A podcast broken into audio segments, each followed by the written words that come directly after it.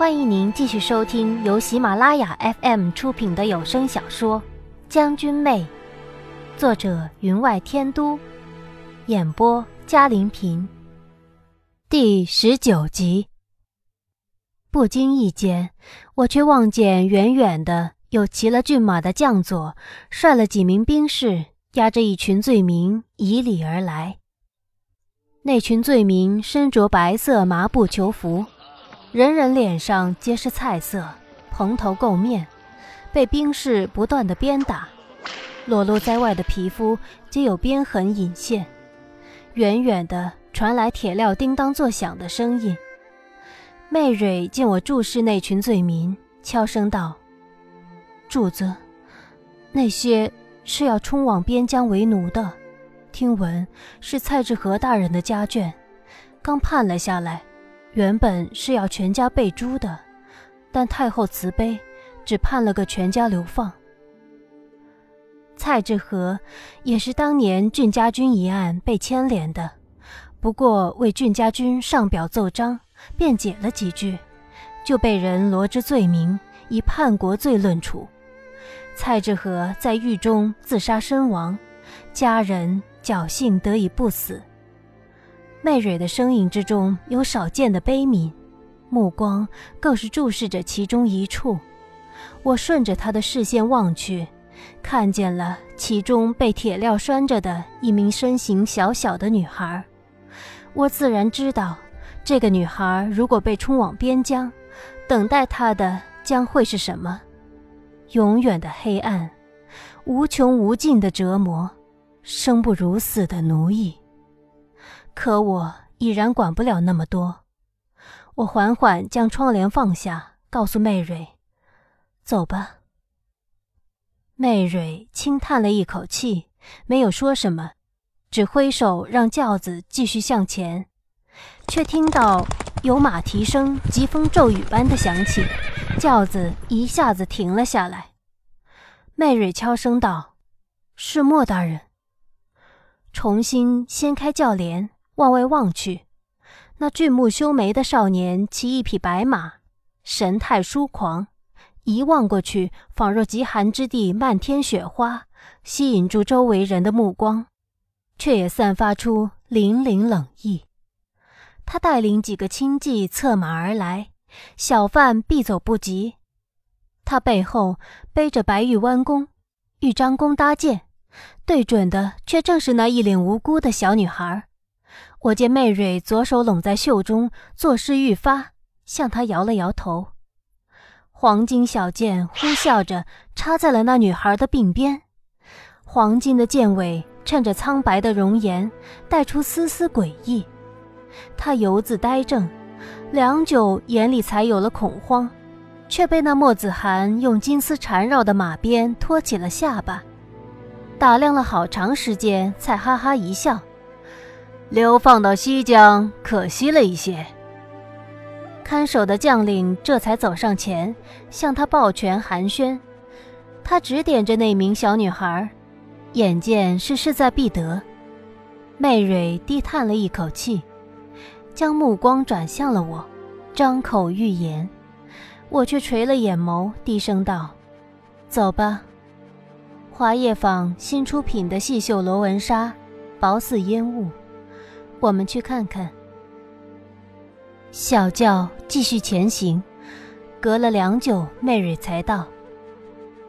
听闻莫大人在朝阳路有一处私宅，里面有无数他收集来未及弱冠的女子。前些日子，有一名女子逃了出来，身上皆是鞭痕。此案后来不了了之，那名女子也做逃奴处置了。媚蕊，我们不能给王爷惹麻烦，这你是知道的。他凭什么认为我会救他？我连自己都不能救护，又怎么能救他？主子，我只是想起了我的妹妹。我略有些好笑，打断了他的话。华业坊到了没有？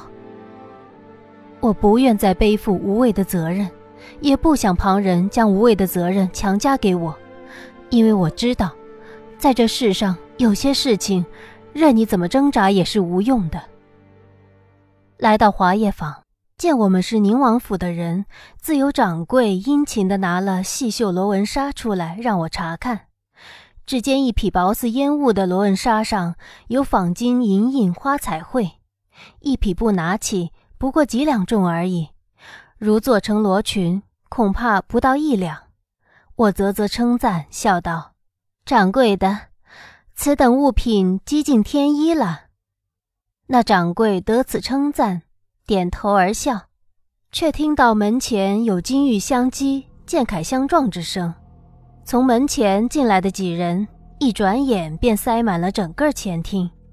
透过珠帘望出去，我隐约看清了来人，不由暗暗叫苦：怎么今天到了哪里还能遇上他？那衣衫褴褛的小女孩被侍卫压着，眼中惶恐之色未退，跟在了他的身后。莫子涵。本朝激进妖孽的人物，今天居然一再出现在我的面前。掌柜神色有些不安，欲站起身来迎接，我只淡淡一笑，手抚轻薄柔软如烟的织物，安坐未动。他望了望我，虽坐立不安，却也不敢稍动。我自然忘不了莫子涵在王府之时那贴在我脸上的冰冷剑锋。而他来到这里，恐怕也不是偶然。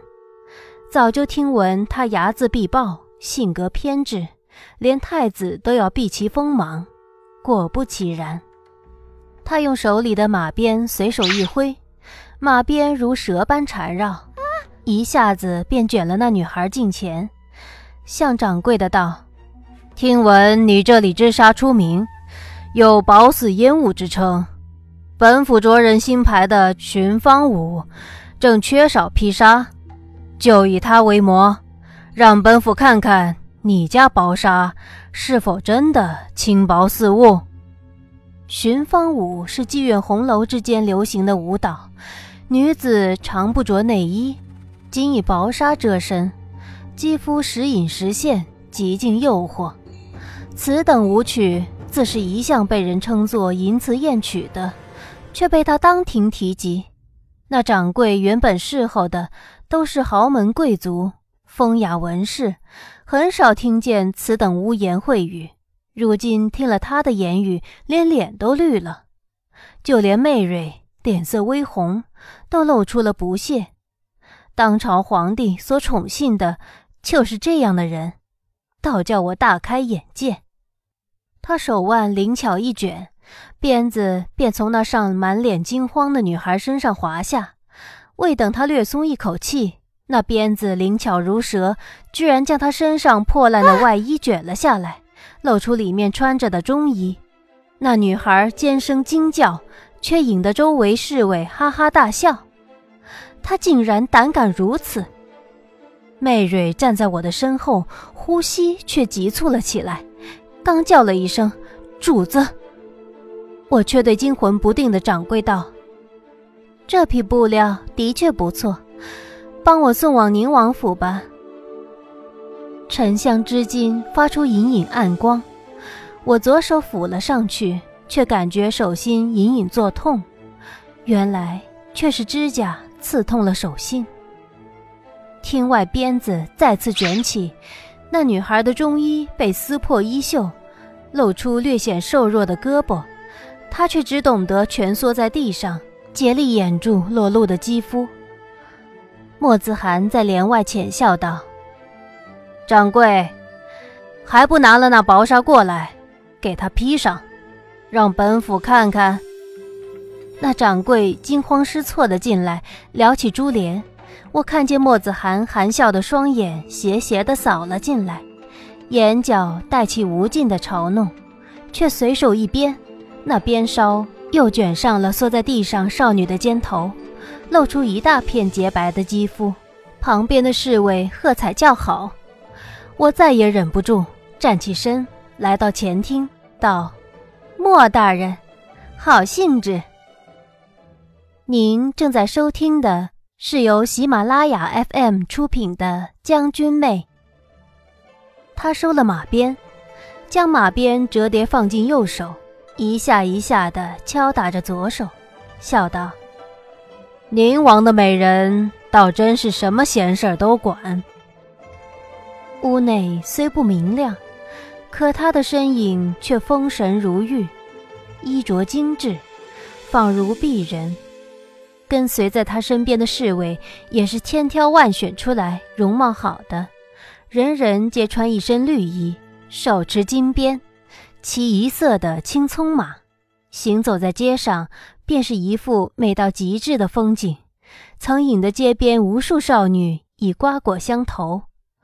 可惜的是，虽有玉山倾倒之容颜，却言行可憎之极。我淡淡一笑。妾身奉太后之遗旨，为连缀银丝铠甲采办之物，未成想竟惊扰了莫大人，当真对不住了。他眼神一凝，在手上敲击的鞭子便略停了停，向我拱了拱手，道：“臣自当谨遵太后遗旨。”室内有些上倚在柜台边带着笑意的侍卫。神色一下变了，虽不至于马上跪下，却也立刻收敛了神色。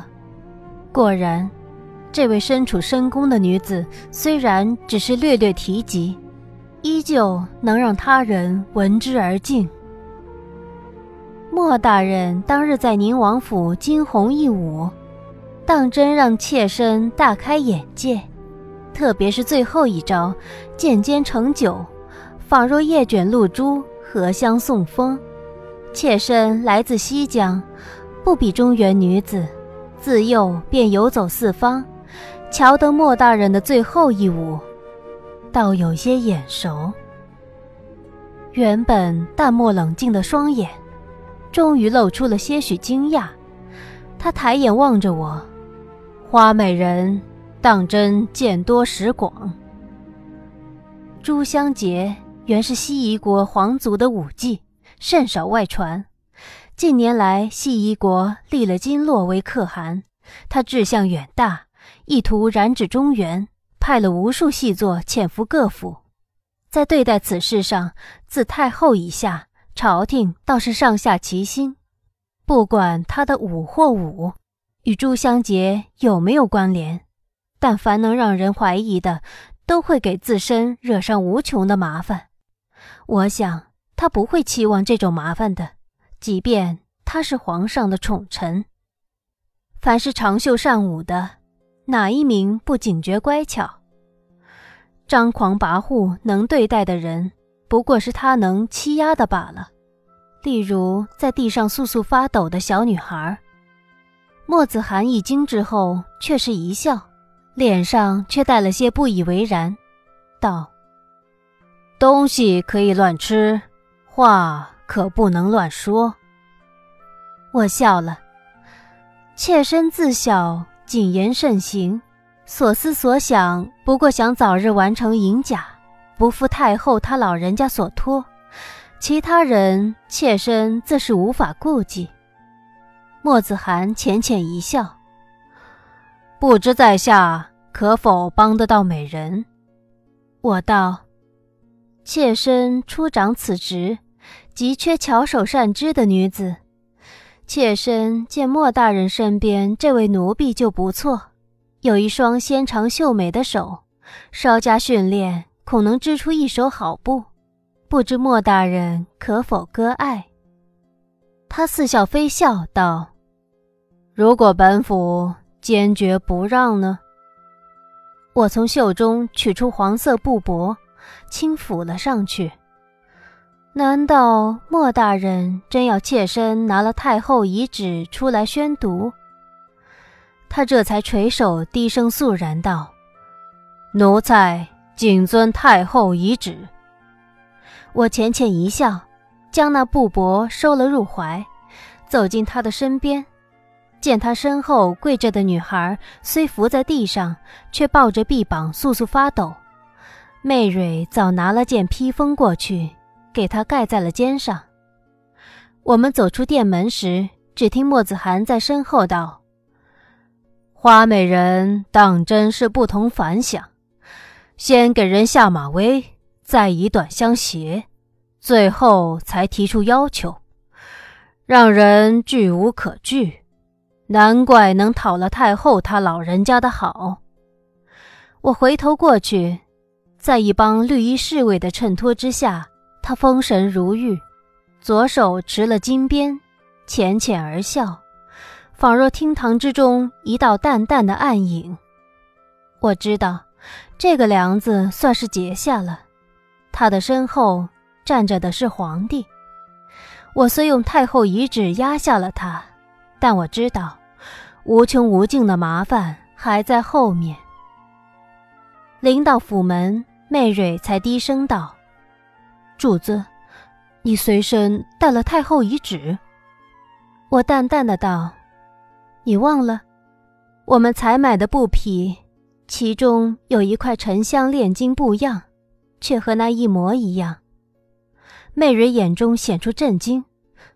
如果他当时坚持查看，我冷冷的道：“他怎么可能有胆查看？实则虚之，虚则实之，世上万物莫过如此。”这小女孩果真是蔡志和的孙女，名唤蔡京。洁身之后，如雪的肌肤便显露了出来，眼中虽然还是消失不散的金黄，但大家闺秀的气质却隐隐显现。媚蕊让她做了我身边的一个小丫鬟，取名媚月。莫子涵既能将她从囚犯阵列带了出来，自是有办法。让人不再追究，对此我倒是不太担心。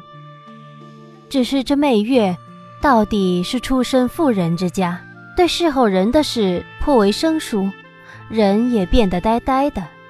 有时屋里没人，叫他泡杯花茶，他便泡了杯绿茶过来；叫他端碗红豆汤，他便端来盅绿豆沙。如此种种，叫人很是不耐。未免他惹事端，我唯有不轻易叫他做事，又吩咐媚蕊对他小心照看。府内添了这么一个小人儿，不过是一件小事，连宁王都没有惊动。不过他某一日又伤春悲秋的想起俊撵玉了，来到我的院子里，和我聊起了俊撵玉训练新兵之时的种种。记得有一位北方来的兵，身材高大，脾气暴躁，懂些拳脚。一般这种人都是自视过高的，欺负矮小新兵那是自然的了。俊撵玉见此，便派他做了十天的剑人。所谓剑人，有点三国里草船借箭里那草人的意思，身上挂了无数的披甲，以承受新兵练射。不过三天，那新兵便老实无比。他一边说，我在一边随声附和。